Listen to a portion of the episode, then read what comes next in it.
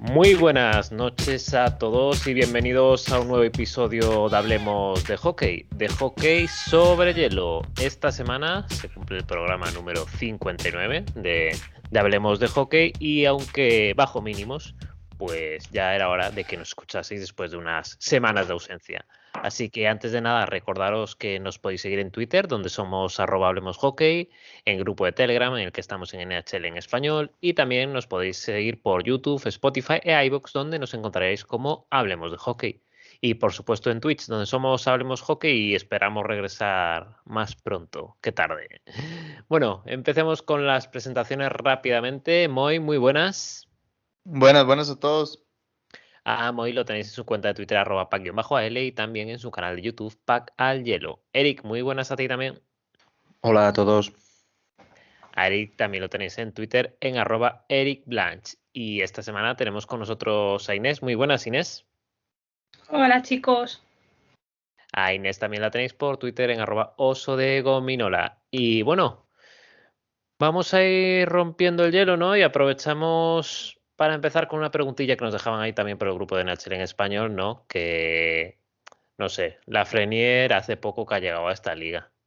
Pero los palos que le están cayendo ya se puede decir que son importantes y no sé, Moy, tú, si ya lo consideras que le deberíamos echar la puerta de salida o relegarlo a una posición más secundaria o no. Hoy está silenciado. No quiere ni contestar. Ya estoy. No, estoy no quiere ni hablar de Premier. No, no, no, no, estoy así ya. Tanto tiempo de no hacer programa.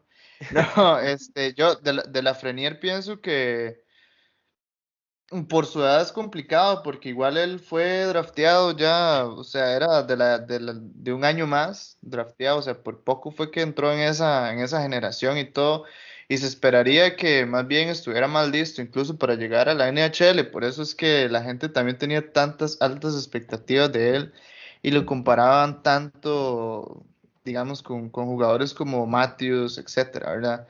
Entonces yo creo que por ahí le está comiendo un poco eso al- a, la Frenier, pero yo creo, la verdad es que to- todavía no se puede considerar un boost, pero sí empezaría yo a, a ponerlo, a ver, más, más a prueba con, con otro tipo de jugadores, porque, porque también es cierto que en Nueva York es muy difícil, ¿verdad? Triunfar y también no, les, no le ha pasado solo a él, también a Capo Caco, por ejemplo. Entonces yo creo que sí, hay que tratarlo bien, pero yo no lo veo como un boss todavía. Yo creo que todavía puede ser estrella incluso. Y por ahí, no sé, Inés, ¿tú cómo, cómo ves a- al bueno de Alexis? Uf, es complicado porque sí que estoy de acuerdo con Moy, que creo que obviamente es joven y puede todavía despuntar y puede tener buenas temporadas, pero sí que creo que la idea de que merecía ese primer número, ser el primero del draft, ¿no? Y además con esa convicción que teníamos todos de que podía cambiar cualquier equipo y compararlo un poco, pues eso, a los Matt David, a los Matthews, eso ya no va a poder pasar y creo que eso ya le va a quitar en toda su carrera no un poco de, de protagonismo, es decir, no pudo llegar a la liga y, y hacerse un hueco muy llamativo, ¿no? Entonces, bueno, es verdad que tiene todavía años y, y- y es muy joven para ser muy buen jugador, pero creo que ya no vamos no vamos a ver un Lafreniere que nos sorprenda a todos porque lo esperábamos en una primera temporada o en una segunda temporada y claramente eso no está pasando.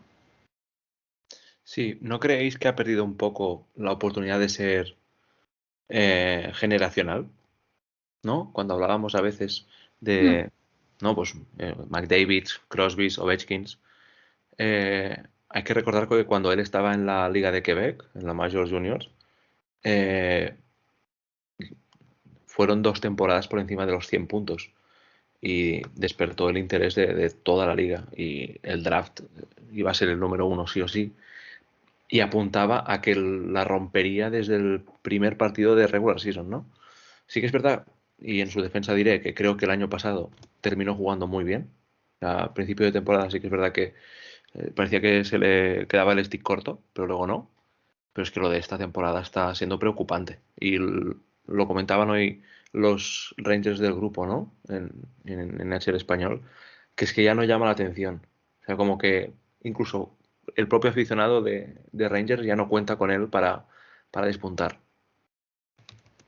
Y eso, eso es preocupante también, o sea, porque o sea, cuando veo estos casos, por ejemplo, incluido también Jack Hughes ahí, eh, en este comentario que voy a decir, creo que lo mejor que pudo hacer Buffalo con Owen Power es dejarlo jugar en, en la universidad, digamos.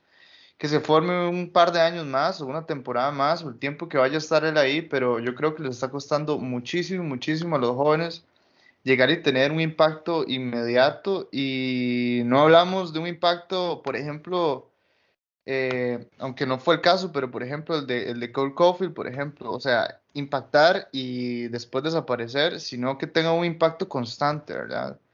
Y yo creo que eso le está costando mucho a los rookies de ahora, creo que también va por la naturaleza de la liga en sí, y deberíamos de acostumbrarnos más a darle más, más, más oportunidad a los jóvenes que se queden en otras ligas, que quemen etapas en la AHL eh, más tiempo, ¿verdad? Porque tampoco no los podemos matar así de, de una. Jo, pero esa idea me parece, o sea, lo que has dicho, la, la liga está cambiando y justo la liga como está ahora me parece una liga mucho más aceptada, o sea, que acepta más a gente joven que hace un par de años que a lo mejor era mucho más física, pero sí que creo que, que excepto dos o tres excepciones, eh, se ve que al final salen mejor los jugadores, como ha dicho Moy, que están en la uni, se quedan en, la, en las ligas menores de Canadá y salen mucho mejor, ¿no? Yo, los que se quedan todos los suecos, fineses que siguen jugando en sus países, al final vienen con mucho más yo creo que más maduros, ¿no? Si juegas en una liga profesional, aunque la NHL no las considere profesionales, eh, al final aprendes y estás con gente mayor que también te va a enseñar, ¿no? Y creo que eso al final se nota mucho. Sí, y ya no el ritmo, porque al final el ritmo, pues eh, puedes encontrarlo en varias ligas, pero el enfrentarte a, gente adulta, ¿no? Cuando tienes 18 años, 19, eh, es un proceso de adaptación también y, el poder salir, ¿no? jugar en Europa, ¿no? como comentáis, o simplemente hacer el, recorrido universitario, es una cosa que no había una tradición enorme, ¿no? Creo que Moy, incluso tú lo has comentado alguna vez, ¿no? La de pocos eh, universitarios con el, con el ciclo entero hecho en la liga. Pues yo creo que cada vez va a tomar más peso eso. Bueno, y ya que hablamos de jóvenes, bueno, aunque más en concreto de la Frenier, ¿no?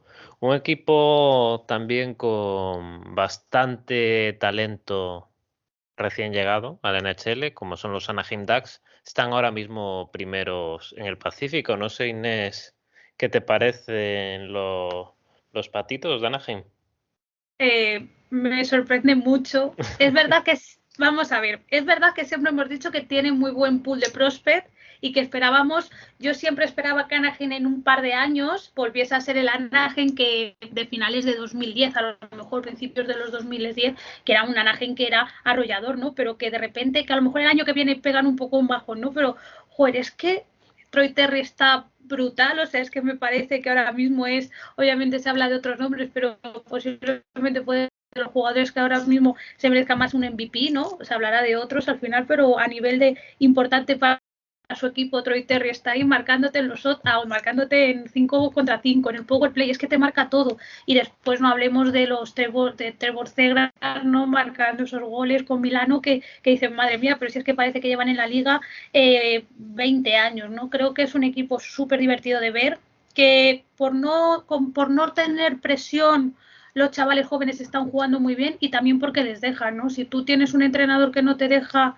hacer eh, tonterías, ¿no? Pues a lo mejor Cegras el otro día no se atreve a hacerlo, pero si te dan un poco vía libre, pues juegas un poco como tú quieres y al final eso se ve, ¿no? Creo que es un equipo que sorprende, pero me gusta mucho que esté ahí, lo, disfruto mucho Anaheim yo este año. Y eh, leía esta mañana, creo que era un tuit, en el que decía eh, Getzlaff lleva un gol en lo que va de temporada y Anaheim es líder.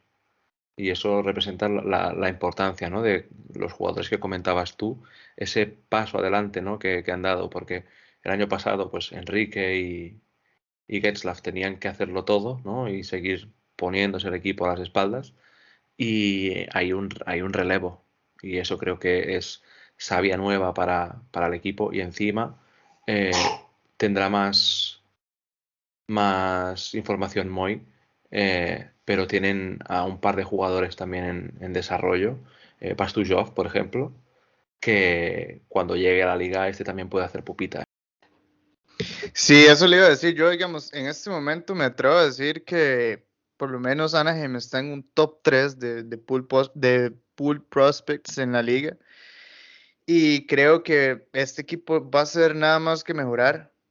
Eh, tiene mucho talento y yo creo que es importante eso que dijo Inés de la presión. No juegan con, con esa presión, no, eh, no son una franquicia canadiense o una de las, de las más importantes de Estados Unidos tradicionalmente, digámoslo así. Y yo creo que también el entrenador les permite a, a hacer su juego divertido, hacer lo que quiera hacer. O sea, imposible hacerlo con un entrenador como Trotz ah, para entrar en la polémica esa, lo que había dicho hace unos días. Eh, imposible con él, o sea, ¿qué, ¿qué, era Sonny Milano cuando estaba en Blue Jackets también? Y lo que es hoy. Eh, todas esas cosas yo creo que se conjugan y, y, pronto vamos a tener un renacer anticipado y muy bien planteado de los, de los Anaheim Ducks, creo yo. Ojalá que sí se decían por fin cambiar ese logo, porque si están así, como un equipo top y con ese logo tan feo, qué pereza.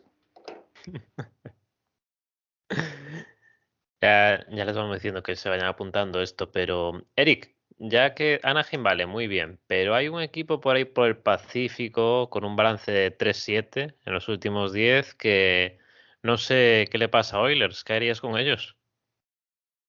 Es que. Es que no es nada fácil, ¿no? Eh, ser, ser McDavid. Creo que esa sería mi, mi frase. Empezaron fuertes, pero es que llevan seis derrotas seguidas. Y, eh, yo soy muy pesado. Pero cuando ves los, las derrotas y ves cuando lo enfocan, pone esa cara de, de perdido, ¿no? Que me recuerda a las que ponía Messi estos últimos dos, tres temporadas en las que ya no sabía qué más hacer. Y, parece que se repite otra vez el, patrón. O sea, la llegada de Hyman, perfecto, pero es que creo que están otra vez en, el, mismo error, eh, en la misma dinámica. Y no sé, ya no hablo del entrenador porque es temprano todavía, llevaban un buen inicio de temporada, pero es que los rivales juegan. Y, eh, por ejemplo, el último partido contra Toronto, eh, Matthews le pega un, repaso espectacular a Edmonton, les, da, les hace un, clínico ¿no? para, para que aprendan. Pero bueno, yo creo que es una, yo creo que es una mala racha. ¿eh? Yo espero que, por lo menos lo luchen. Pero es que ahora mismo están fuera de los playoffs. Yo, yo, lo, quiero decir. no, si quieres, dale, dale, Inés, dale. Dale tú, dale tú. Es bueno. es que otra vez para tirar de los memes y todo. Eh, muy necio yo con eso. Por ejemplo, es que había un meme muy famoso que decía que, que, uno de niño pensaba que los tiburones iban a ser un problema cuando, cuando uno fuera mayor, digamos, los tiburones, el animal, no el equipo. Eh, yo creo que pasa lo mismo aquí con, con, Edmonton. O sea, al inicio uno dice, uy, vienen Edmonton, ojo McDavid, ojo Dreisaitl, ojo con ellos, pero pasa la temporada, pasa, pasa y se desinflan así. Y por ejemplo, hablando de las actitudes que, tienen algunos jugadores como, como McDavid, de, de, eso es, de eso es lo que hablábamos nosotros en playoffs. Ese es el carácter que no muestra McDavid en playoffs. Y creo que también en momentos difíciles del equipo debería estar ahí y alzar la mano, ¿verdad? Y a ver, para que los, los Edmonton Oilers otra vez estemos viendo la táctica de poner a McDavid y Drysdale en la misma línea otra vez y ponerlos a jugar un montón de minutos por partido, se nota que, que realmente no han hecho nada. O sea, la gestión del equipo no ha hecho nada. Eh, Edmonton Oilers sigue siendo el mismo equipo de, no sé, hace por decirle algo, cuatro años, digamos. Tres, cuatro años, sí, sí. Exacto, siguen, siguen teniendo las mismas falencias, eh, no han solucionado nada, no han traído a nadie que les solucione nada. Y es preocupante eso, ¿verdad? Porque aparte de McDavid y Dreisaitl, que casi lo desperdician a Dreisaitl, ¿qué tiene Edmonton? Nada. A mí Edmonton me produce rabia porque a veces, joder, esta temporada han empezado también que hubo un momento que me los creía casi, digo, sí, este va a ser su año.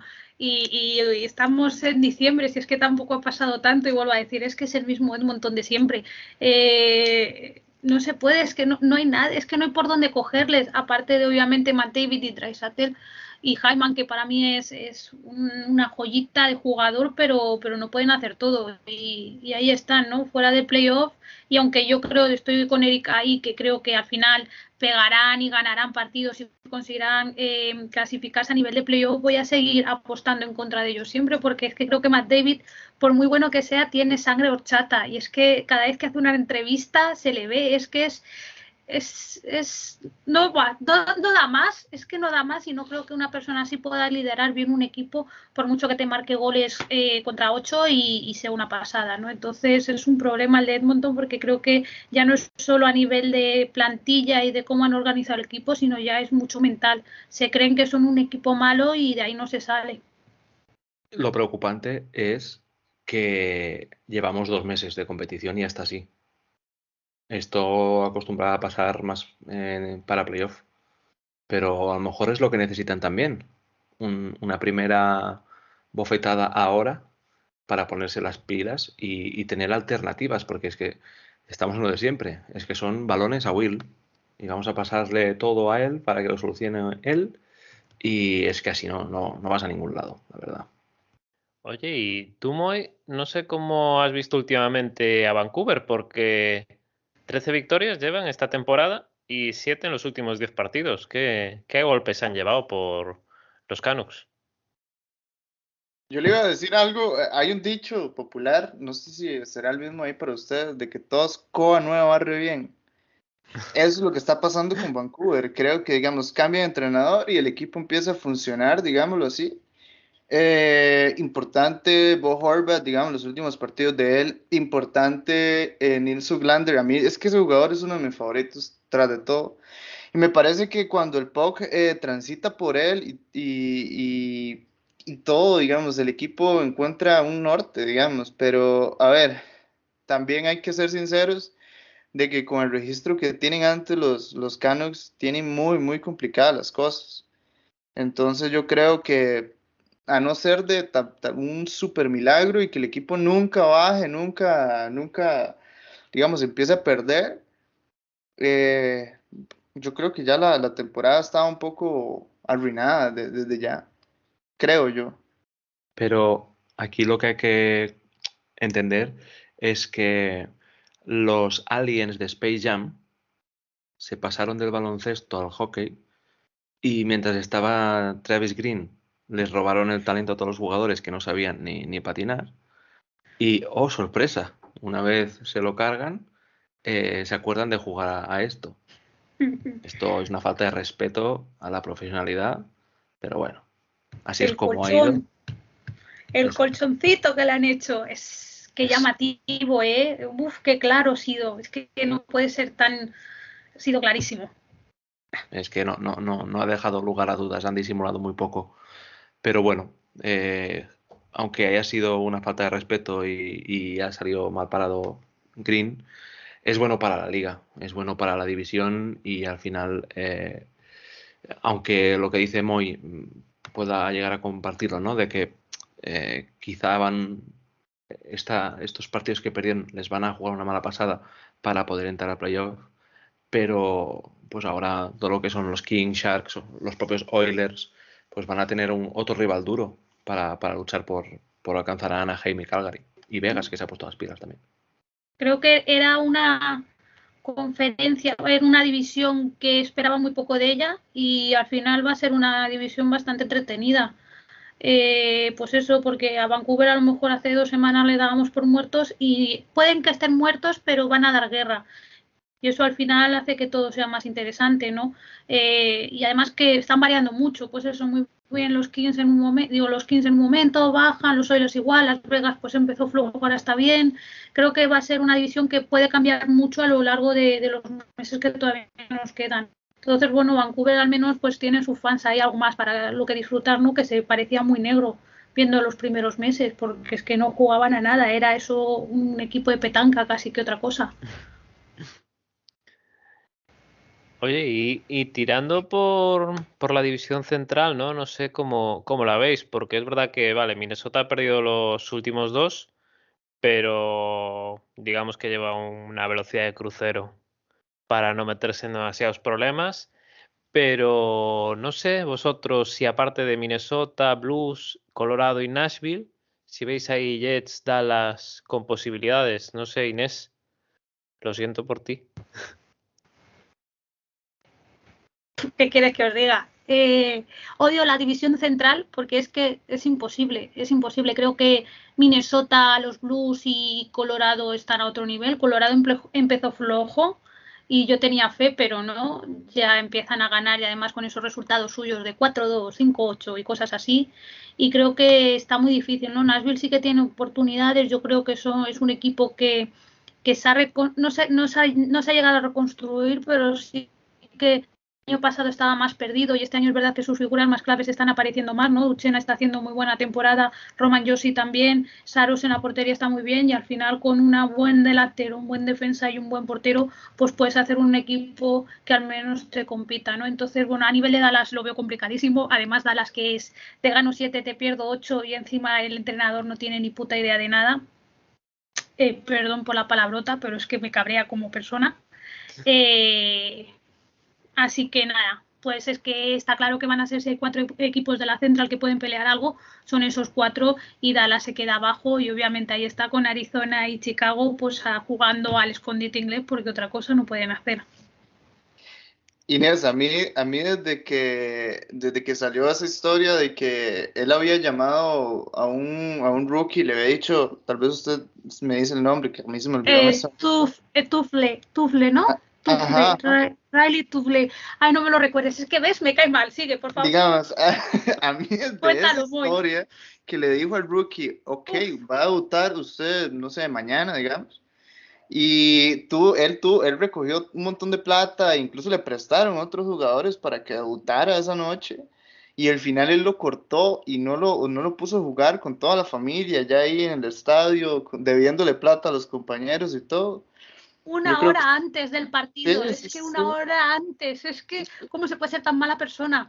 Yo creo, yo, yo apoyo usted el comentario ahí describiendo, describiendo a ese ser, ¿verdad? Pero, digamos, yo creo que eh, Dallas, para hablar un poco de Dallas, me parece complicada también, es, es algo, es una temporada en la que están pasando muchas cosas en Dallas. Dallas nunca ha sido un equipo anotador esta temporada todavía más le está pesando eso. Eh, no sé, Taylor Segui no pesa, Hayes Canning está apagado. el problema en la portería, en la que, bueno, ya con lo de Bishop, con lo de Kudobin. Oh, son muchas cosas internas que en una división tan dura como esta también cuesta un toque revertir, ¿verdad? Entonces, difícil, difícil situación ahí. Eh, para mí hay me da mucha pena, ¿eh? porque al equipo que hay ahora es, me recuerda mucho al equipo que llegó a la final de la, de la Stanley Cup el año la burbuja y les tengo mucho cariño personal, pero creo que hay que hacer un cambio. Es un equipo muy, muy mayor, creo que somos los más mayores de la liga o los segundos más con más años en, en la media de edad de los jugadores. Eh, lo de la portería este año es una broma, entiendo que Viso pues ya está, no puede y se retira, que me da mucha pena. Lo de Kudobin eh, tiene un partido malo y ya está, te mandas ahí y que se muera ahí en waivers y el resto es que nada sale bien, ¿no? Y los que se ganaron obviamente es porque Pavelski, Robertson y, y Hintz han estado brutales, pero es que no puedes vivir de una línea nada más. Es un equipo que necesita mucho cambio, empezando por el entrenador, pero también creo que de roster necesita un lavado de cara. Y a mí me da pena, ¿eh? pero, pero es así. Mm, pero es que aún así, yo seré muy ingenuo, pero no lo veo, no lo veo tan catastrófico. Estáis mm, ¿qué, a ocho puntos. Queda mucho, ¿eh? Y mm, sigo pensando que Nashville quedará por debajo. Y obviamente está complicado porque Minnesota Blues y Colorado eh, van a estar, yo creo que van a estar fuertes todo lo que queda de, de temporada. Y en quien más confío realmente es en Colorado o sea, el temporadón que se está marcando Kadri eh, está pasando muy desapercibido. Pero el tío lleva 37 puntos, ¿eh? En 23 partidos que ha jugado. y hace olvidar el inicio de temporada entre lesiones y nivel que ha tenido McKinnon, que ya ha vuelto, además, que ya está rindiendo. Me falta ver si estos blues nos los tenemos que creer hasta el final. Porque Butch Nevik creo que todo el mundo ¿no? estará de acuerdo en que tiene mucho talento. Eh, Jordan Kiru también. Pero es que tampoco a día de hoy tenían que ser los dos puntales de este equipo. ¿no? Tenemos Tarasenkos, eh, O'Reillys, pues ya que empiezan un poco, eh, un poco, no sé, como diésel, ¿no? Un poco más lentos. Pero veremos, porque Barbashev, por ejemplo, también está espectacular. Pero no sé si esto va a ser lo normal o está siendo un repunte ahora y, luego van a bajar. Yo creo que equipos como, como Dallas y Winnipeg tienen que estar eh, en una continua persecución para, para ver cuál de estos tres coge una racha negativa. Sí que creo que tanto Winnipeg como Dallas pueden dar guerra, pero está muy difícil. Pero sí, no, no están tan mal, a lo mejor se ha visto, ¿no? Ganar pueden ganar y, y, al final tienen cosas que hacen un equipo que bueno al menos está ahí no no es un Arizona. Pero pero joder es que además es una división que siempre la considera muy difícil ¿eh? porque creo que todos los equipos dan mucho de sí y, además son muy cañeros y les gusta mucho pues el juego físico y pero bueno yo fe todavía tengo. En enero hablamos que en enero ya no tendré fe pero bueno por ahora todavía tengo fe. Para esta división eh, no sé si, lo veis así. Eh, lo que ha cambiado esta división es Minnesota.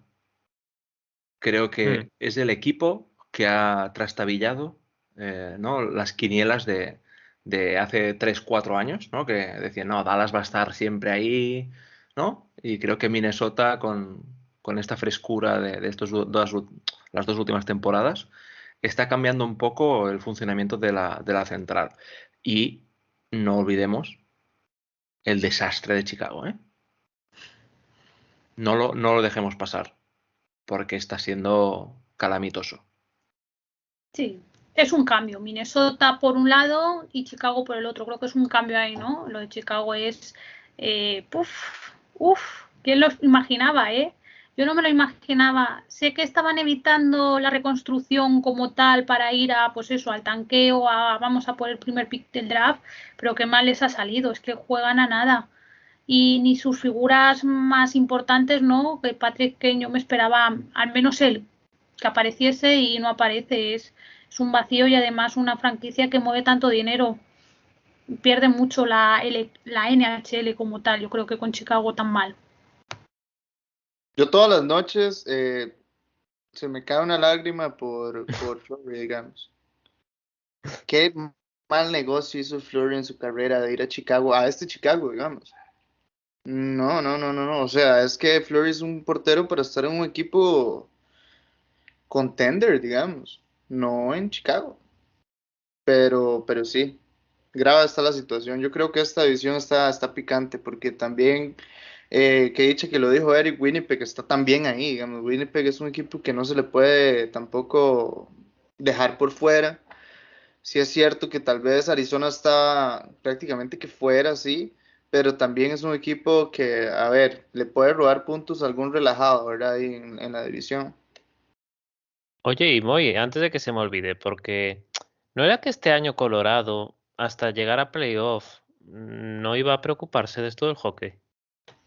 Eh, en eso estamos, Yo no me preocupo, ahí vamos. Todo bien.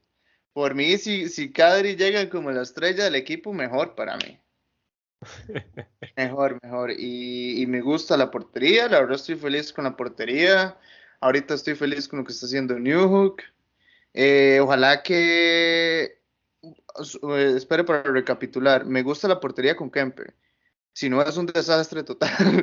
Entonces, más bien yo creo que habrá que buscar en algún momento fichar a alguien ahí para un buen backup, porque uno nunca sabe lo que puede pasar en playoffs. Pero por lo demás, el equipo me gusta. Ahora Burakovsky va a empezar a jugar muchos minutos más. Ya hizo su primer hat-trick en la temporada y en una línea que le dé más minutos, yo creo que lo puede potenciar incluso más. Bueno, y por la división Atlántico ahora ya tenemos por ahí a Toronto en lo más alto, ¿no, Eric? ¿Los Maple Leafs van cogiendo su ritmillo? Mm, yo realmente mm, creo que es el equipo que ya empieza a coger aire de, de contender. Luego en playoff habrá que ver, ¿eh? pero a diferencia de la, la temporada pasada, ¿no? Con la división canadiense que era tan, tan extraña, eh, esta temporada estoy viendo unos Maple Leaf más serios y con, con el permiso de Florida. Creo que eh, todo el mundo quiere que Florida gane. Eso es una, una, sensación que tengo yo cuando, cuando bicheo por redes. Es como que Florida, al igual que, que Minnesota, ¿no? Son estas franquicias que en esta nueva etapa están cayendo bien, están haciendo nuevos adeptos y, y quieren ¿no? que reemplacen pues a los a los Tampa, los Boston, ¿no? de, de los clásicos de, de, del Atlantic. Pero estos Toronto a mí a mí me están gustando mucho. O sea, Tavares está jugando muy bien y, y creo que lo necesitaban. Eh, el propio Nylander, eh, Rayleigh está, está rindiendo. Quizá Marner es el que está un poquito más apagado, pero, pero da igual, o sea, está, está muy compensado. Y habrá, habrá que ver también el, despertar de, de Tampa. O sea, creo que es imposible no, no pensar en que cuando vuelva Kucherov, que este, esta mañana creo que era ya entrenado, ya, ya estaba eh, pegando tiros. Eh, pero bueno, veremos, veremos cómo va. Pero por lo menos Campbell está rindiendo muy bien, mejor que Anderson el año pasado, que es un punto que quien haya visto el, el Amazon Prime pues también, también es importante. Y, y, también es importante acá, en esta división, saber que hay tres equipos fuera, prácticamente, de competencia. Exacto. O sea, Montreal, Ottawa y Buffalo están completamente fuera. Eh, y eso, eso pone las cosas todavía más ajustadas porque Boston tiene cinco partidos menos. Entonces yo creo que se pueden poner ahí, ahí presionando a Florida, Tampa a, o Toronto al final, porque una racha mala los puede sacar a cualquiera de esos. Y también los, los Red Wings son muy competitivos, o sea, los Red Wings eh, tal vez no son ese equipo que gana, gana, gana, gana y gana, pero pierde y, pierde jugando bien. Entonces, eh, división complicada ahí. A mí me parece una división corta, ¿no? Creo que son cinco equipos lo que pelean y al final cuando peleas menos por menos puestos, pues bueno, es que tienen tres de los peores equipos también en esa división ahora mismo. Pero es verdad que entre ellos sí que se alimentan mucho y, es lo que decís, no perder mucho porque otro les va a ganar, ¿no? Eh, Toronto a mí me gusta mucho. Eh, a, a, diferencia de los Oilers, yo sí que me los creo todos los años y todos los años en playoff eh, me dan así en la frente, pa, pero bueno, pero yo me los creo, me los creo y creo que Matthews ahora mismo es más importante, por ejemplo, que Matt David a nivel de todo, de importancia en el equipo, de, de lo que hablaba antes de capitanear, no lleva la CES, Tavares, pero creo que sí que es una persona que habla muy bien en público, que sabe llevar al equipo y que Toronto, joder, espero eh, mi medio corazón torontiano que todo el mundo sabe que me cambien, lleguen lejos porque creo que tienen un equipo maravilloso. La temporada de Nylander creo que es eh, brutal. Siempre fans de Nylander y creo que este año por fin eh, se le está eh, valorando con, con lo, como lo bueno que es. Callando bocas. Y el resto, callando bocas, exactamente. Y, y el resto de la división es que es una división de Tampa. ¿Qué queréis que os diga? Si es que ganan sin la mitad del equipo, Poin ha estado lesionado, Kucherov está así y ahora Stancos pues vuelve a ser el Stancos de a lo mejor eh, hace cinco años y te, y te marca ya cuántos goles lleva, creo que está cerca de los 15, los 20. 17, o bueno, pues es que ¿eh? sí, o 17, algo así, estaba ahí en, ese, en, ese, en esa esquina. Es una división que entre esos equipos es muy buena y creo que todos son posibles candidatos a llegar lejos, ¿no? Yo sin ser tan fan de Florida, creo que soy de las pocas personas que a Florida no les tengo cariño, no me gustan, no, no conecto con ellos y creo que juegan bien, ¿eh? y creo que sí que es un equipo que se ha creado muy bien pensado y que no hay grandes figuras, pero que como equipo juegan pero es verdad que Florida ah, van de buenos y después son muy guarros. Es que me da mucha rabia esos equipos. Si vais de guarros, ir de guarros. Hay que ir de frente, ¿no? Exacto. Oye, y hablando de un equipo que también tenía algún jugador de estos por ahí, ¿verdad, Eric? Digamos un poco problemático, ¿no? Los Bruins, ¿cómo, cómo crees que acabarán la temporada? Porque es verdad que ahora están ahí en esa quinta posición, parece que sin hacer demasiado ruido, ¿no? Están en un punto de, inflexión. Eh, además, ahora están teniendo problemas de, COVID también. Han entrado varios a, protocolo, diría. Eh, mm, Pasta no está encontrando el ritmo esta temporada, pero bueno, es un jugador que acostumbra a, a empezar siempre así y luego se va, se va entonando. Pero eh, sigo sin ver un equipo con empaque defensivo para, para, conseguir grandes cosas. Cierto es que tiene partidos eh, de margen para, para, engancharse arriba, pero de la misma forma que hablábamos que para Dallas es complicado el jugar con, o sea, el jugarse la plaza, ¿no? Contra Minnesota, San Luis y Colorado, pues no sé si a Boston le va a dar para luchárselo a Toronto, Florida y Tampa, que si las cosas no cambian, son los tres equipos que van a estar arriba. Incluso te diría que Detroit está compitiendo uh, con, con, un hambre voraz que no sé si, si, Boston es capaz de igualarla. Además, eh, veremos también cuando vuelva Rask, ¿no? que ya estaba entrenando, se diría, a ver qué hacen. Eso también puede ser un, un momento importante para el equipo. Pero en el momento en el que Brad Marchand empieza a hacer tonterías, es que la cosa no va bien. Si no está centrado en jugar, la cosa no va. Bueno, y no sé por aquí, mm, Moy, ya que, bueno, hablamos de jugadores también jóvenes, ¿no? Los Senators que llevan en los últimos 10 partidos se han llevado 5, que, bueno, de los 9 que llevan esta temporada no está nada mal, ¿no? Los Senators, eh, 8 le metieron a, a Florida. 8-2. O sea, bien, bien ahí los Senators. 8 goles como 8 soles. Sí, sí, sí, sí, sí, no, no, van, bien los Senators. Y eso, al final eso es lo que tienen que hacer, porque, a ver, están out ahorita de la temporada y darle minutos a los jóvenes, ir, ir recuperando piezas que están lesionados, sumando jugadores, probando jugadores en la NHL. Y yo creo que el, que el camino va bien. Me gustaría, aunque Stutz les está respondiendo más ahora, está jugando mejor, puntuando más y todo, también habría que exigirle un poquito más, ¿verdad? Porque tiene que ser al final eh, de uno de los líderes del equipo. A Brady Kachuk, desde que lo mordieron, creo que lleva cinco goles, una cosa así. Entonces ahí le pasaron el superpoder a, a, Kachuk. Pero bien, los Senators están jugando su hockey a lo que tienen que jugar y, no hay que apurarse al final con los Senators. O sea, muy bien. Y poco se habla de Josh Norris. O sea, creo que pasó muy desapercibido en su año rookie. Correcto. Hizo un año rookie brutal. Buenísimo. Pero es que esta temporada sigue al mismo ritmo o mejor y siguen sin hablar de él.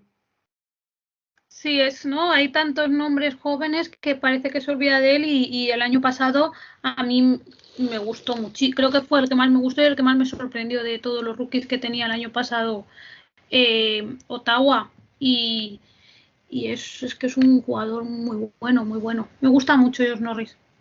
Y Batterson está jugando muy bien, ¿eh? Sí. El tío, hasta que Sí. se sale.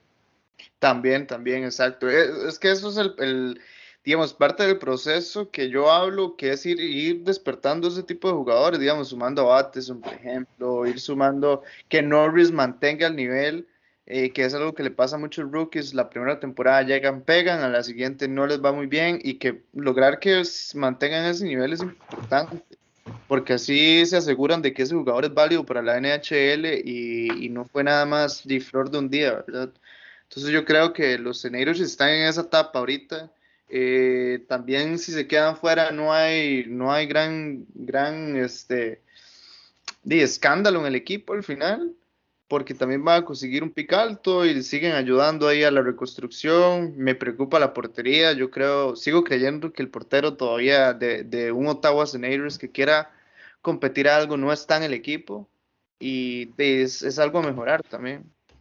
Y comentar que una pieza clave en este proyecto es el portero, ¿no? Es, hicieron la inversión para fichar a Matt Murray, les ha salido como les ha salido, y desde que está jugando Anton Forsberg, el suizo, el sueco, perdón, eh, el equipo ha mejorado muchísimo, ¿eh? O sea, por lo menos, no sé si va a ser el portero ¿no? titular de los próximos cinco años del equipo, pero estos últimos partidos, gran parte de, del mérito de las victorias también es desde el trabajo de Forsberg bajo palos. Sí, yo para mí se fue Murray y el equipo ha mejorado. Y es que creo que ha sido eso y el mordisco a cachar, ¿no? El mordisco también ha sido muy importante. Pero, pero creo que el portero da seguridad a la defensa, una defensa que no es la, mejor entonces, si tú tienes en un portero en el que confías al final y que hace buenas actuaciones, el equipo tira más. Eso lo hemos dicho siempre, ¿no? Entonces, eh, para mí las bases de Ottawa, y lo habéis dicho entre los dos, es que o se queden con Frostberg o que busquen un buen portero y a partir de ahí construir lo que ya tienen las bases construidas porque gente joven tienen y, que pueden tirar, ¿no? Y se ha visto. Creo que la temporada pasada quedaron los últimos pero competía muy bien en la división Raruna, que era la división canadiense, y creo que ahora en este momento estamos viendo un mismo Ottawa, un Ottawa que te gana o si pierde es difícil es ganarles, o sea, difícil ganarles. Así que eso, yo tengo, pues eso, en unos años ver a Ottawa altos. Oye, y por hablar también de la metropolitana, aquí tenemos un trío de cabeza que, bueno, empieza a destacarse bastante, ¿no? Con cápitas de un jovenzuelo como Ovechkin, Carolina y, New York Rangers. No sé, Eric, tú cómo ves este triplete. Eh, a ver, en el momento en el que Galan entra en juego para entrenar en Nueva York, a mí me entran ya todos los miedos.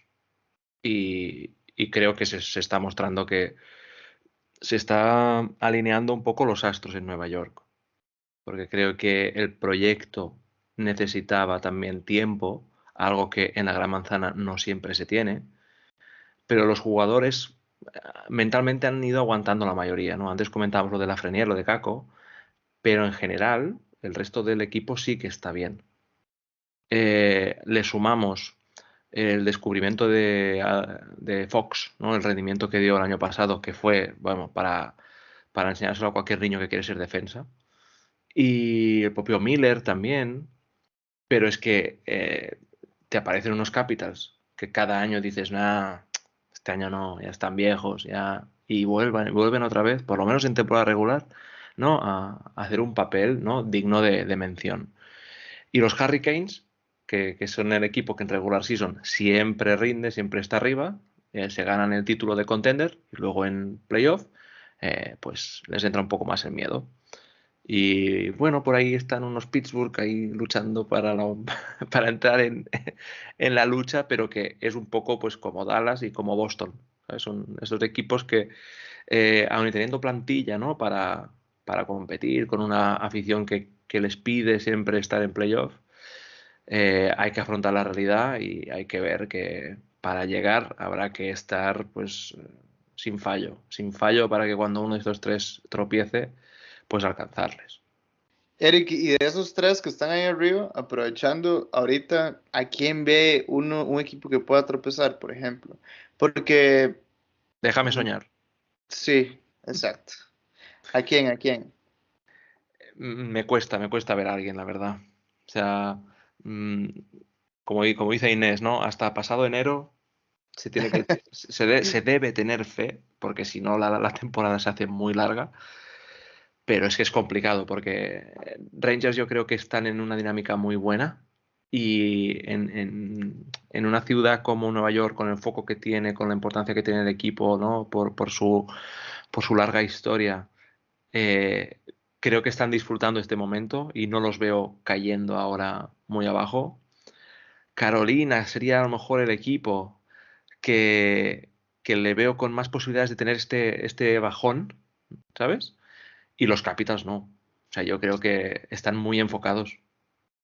Que ahora diciendo esto, diciendo esto, seguro que son los que van a, a tropezar. pero, pero son los Capitals, sí. Pero los Capitals los veo muy serios. O sea, mmm, no sé. Yo, si tuviera que apostar, te diría que Carolina. Pero no veo ninguno ¿eh? que vaya a tropezar. Pero de hacerlo, creo que sería Carolina. Sí, sí. Yo creo, yo creo lo mismo, pero está difícil acá con esos tres equipos. Y, también me gustaría por ahí, ver si Lex tiene algún comentario también de la edición. La edición muy entretenida, la verdad, ¿eh? preciosa. Maravilloso. Y los Pero es Islanders de- tienen pabellón nuevo. Eras de Vegas, ¿no, Lex? Tú.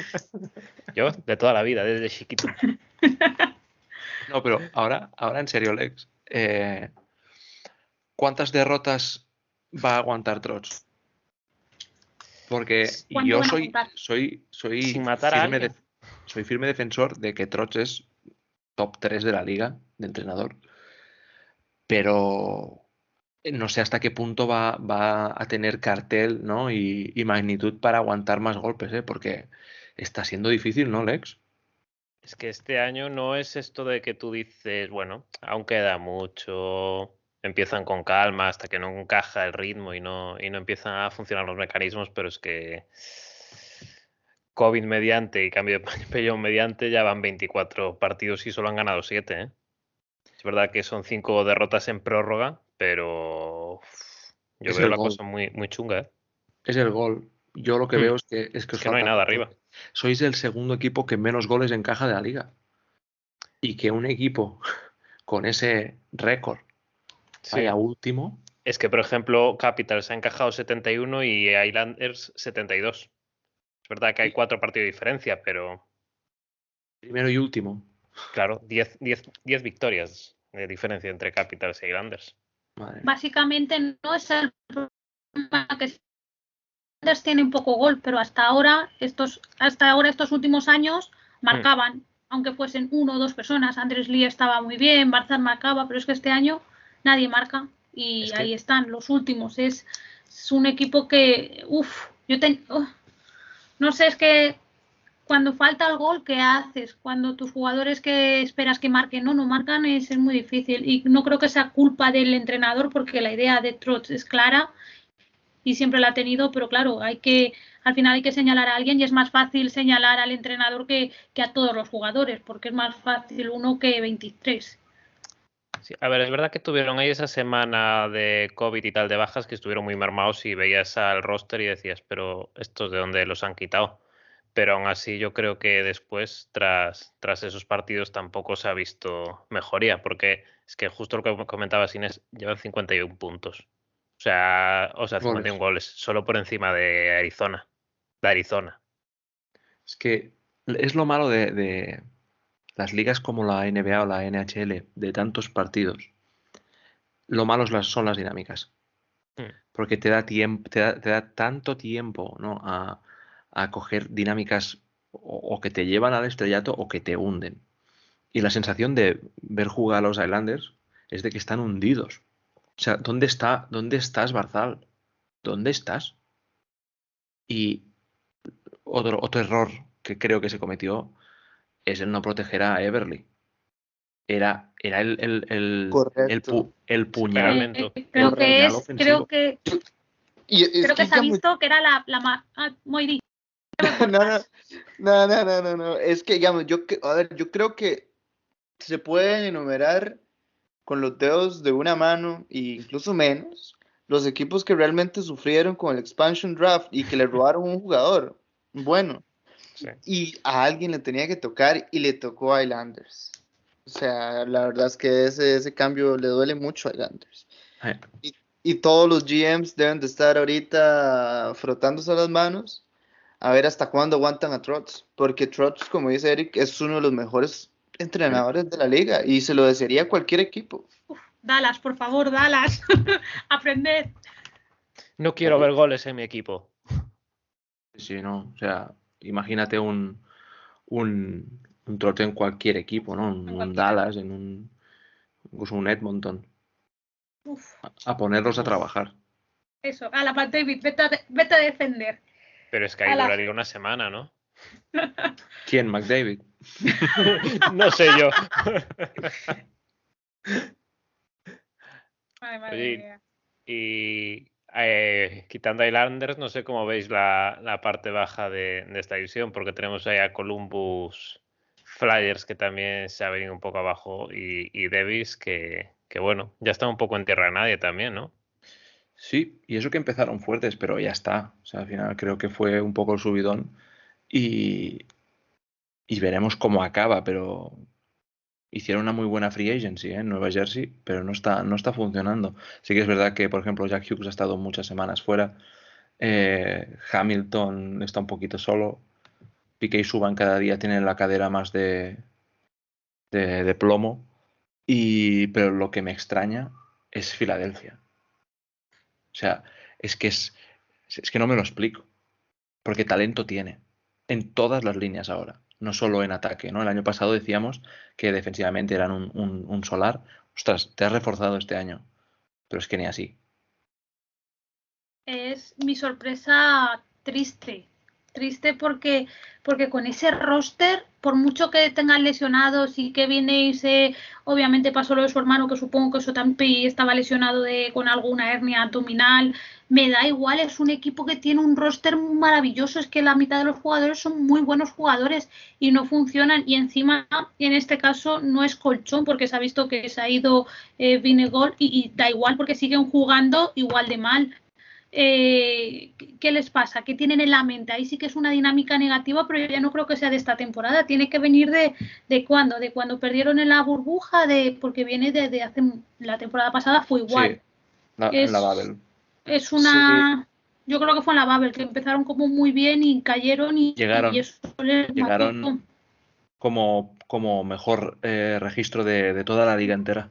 Exacto. Y cayeron, y cayeron en, la, en, la Babel, en la Babel, yo los veía candidatos totales. Sí, sí, sí, sí. Eh, porque jugaron la temporada regular, porque como jugaron los juegos de ahí pretemporada que hicieron para volver a aceitar la máquina, yo los veía muy, o sea, muy un equipo súper, súper serio, ¿verdad? Y al final terminó en nada.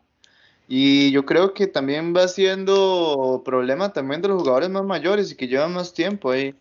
Así que, di, ahora habrá que ver, porque igual también otro punto, y Provorov no está jugando muy bien, que digamos, Carter Hart no está jugando muy bien, que digamos, es un portero que una noche le hace un partidazo, la siguiente no. Y esa, esa inconsistencia es complicada, ¿verdad? Y duro para Hart porque es un portero joven y tiene futuro y es muy bueno, tiene muchas cualidades, pero yo creo que un ambiente como este está siendo pesadísimo para él. Y por ejemplo, eh, retomando un poco lo de New Jersey, me parece que hicieron una free agency buenísima, pero uf, falta, falta, falta mucho. Y, y lo digo de una vez acá, yo no soy fan del contrato que le dieron a Jack Hughes. Entonces, uff, habrá que ver. O sea, si Jack Hughes es muy comparable, por ejemplo, a, la, a, la, a, los números de Capo Caco. Entonces, a Capo Caco, que hay que, hay que renovarlo por 8 millones. Jamás. O sea, los Rangers renuevan a Caco por 8 millones y arde Nueva York. Entonces, uff, no sé, no sé. Vamos a ver, ¿verdad? Lo de Hughes yo no lo entiendo. O sea, es un jugador que el año pasado estuvo lesionado bastante tiempo, ¿no? Esta temporada también ha empezado lesionado y le haces un contrato de, de Heiskanen que, que te ha jugado todo. Eh, me da igual que sea tu primer pick del draft, que sea muy majo, muy agradable, que el chico sonría mucho, no se lo merece. Eh, nos estamos volviendo locos con, el, con los salarios, con los contratos que se hacen, ¿eh? es brutal y creo que al final eso va a pesar porque no es un jugador que creo que vaya a cambiar a los Devils eh, de la noche a la mañana. Jack Hughes tampoco ha cambiado a su equipo. En mi casa bancamos a Hughes hasta la muerte.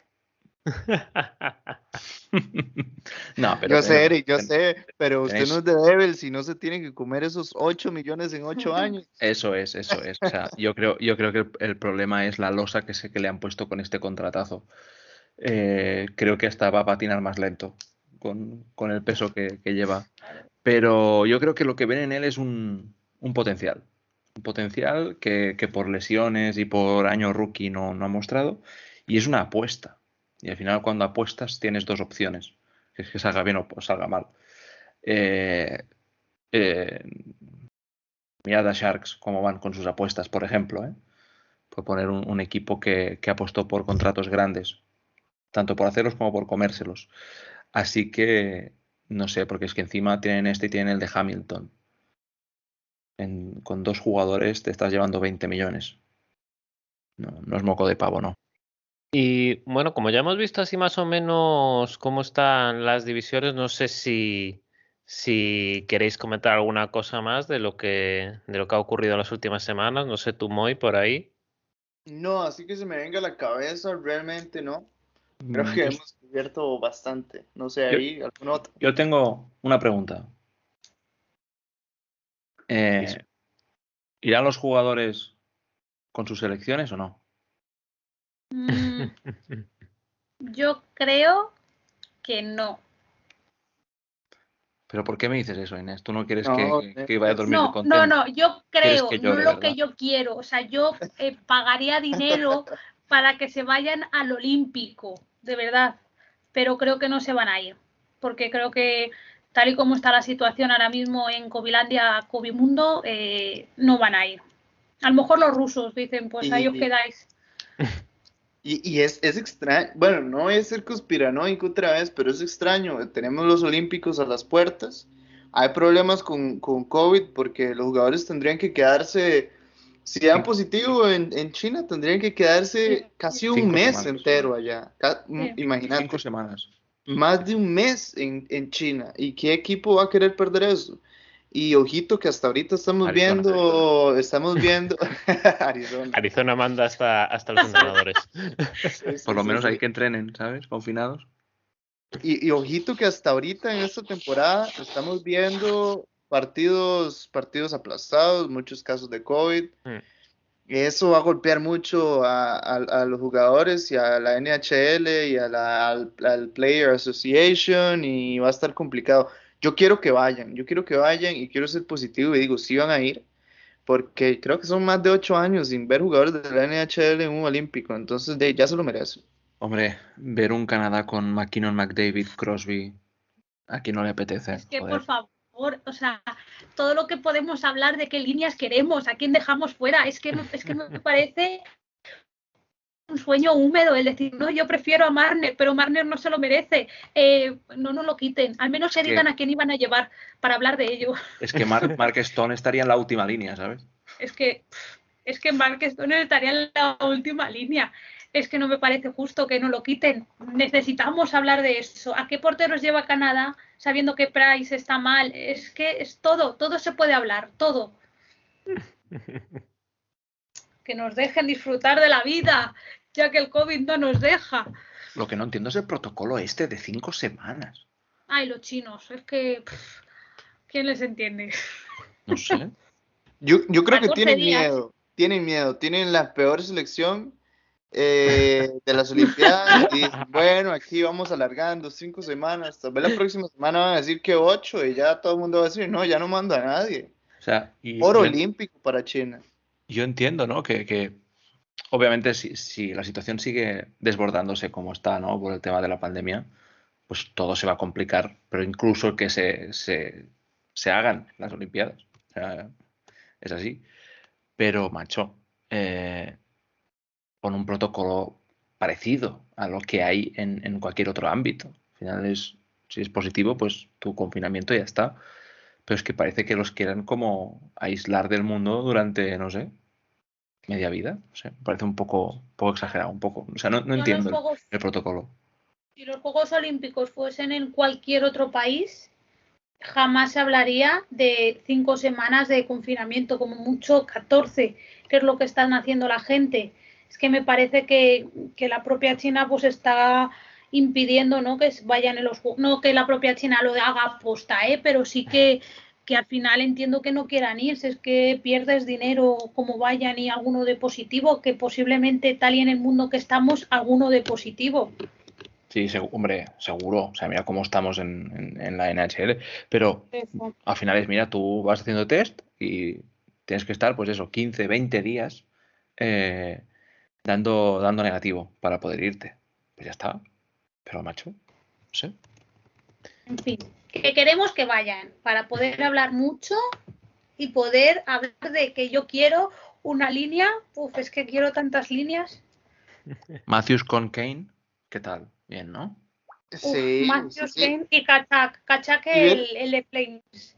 Sería el sueño de mi vida. Kachak y Matthews en la misma cla- en la misma línea. ¿Te Yo ya soy imaginas feliz. lo- los, los hermanos Kachuk y todo? Uf, Y hablar, y, y- y hablar después si, si pierde Canadá y con McDavid haciendo caras y decir que todavía más. No, no, no. Ostras, eh, ¿os acordáis? de- ¿Os acordáis a final de temporada pasada que salió eh, cómo trataba McKinnon a sus compañeros, ¿no?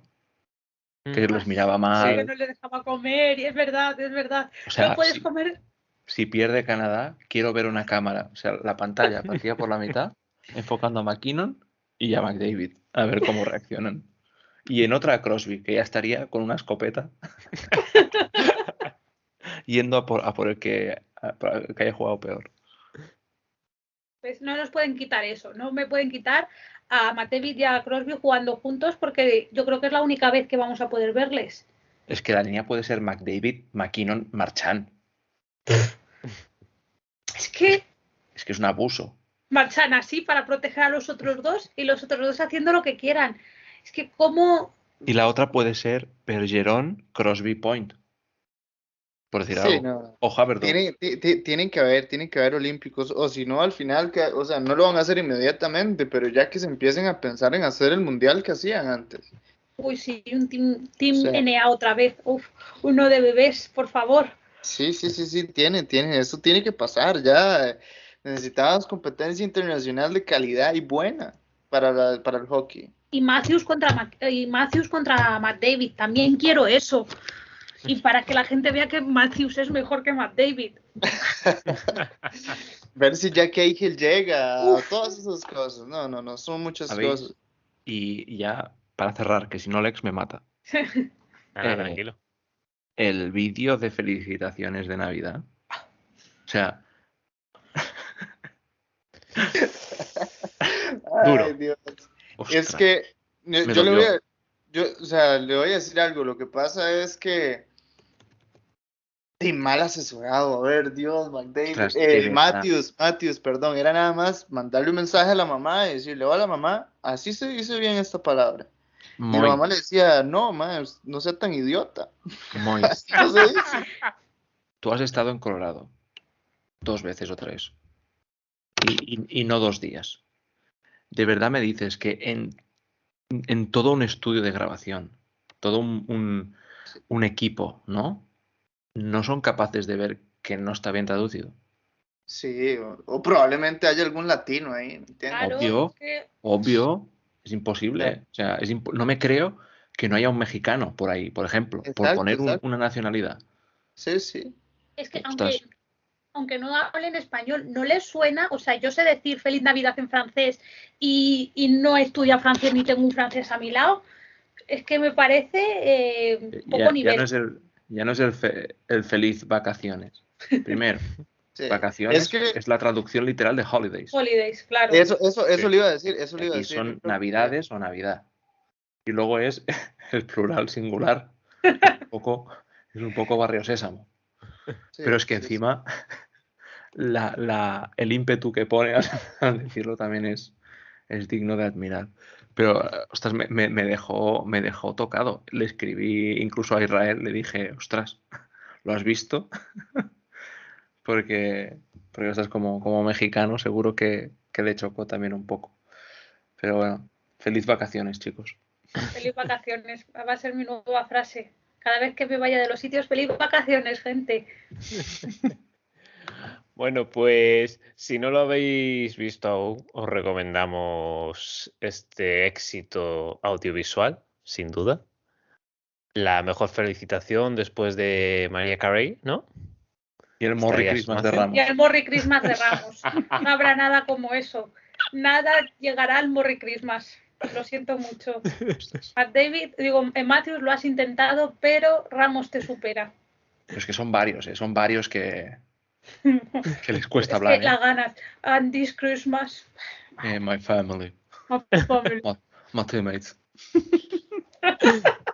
Bueno, os voy a cortar que si no aquí sí que estamos hasta Navidad y acabamos dando las uvas. Ya lo estoy Hasta viendo. vacaciones.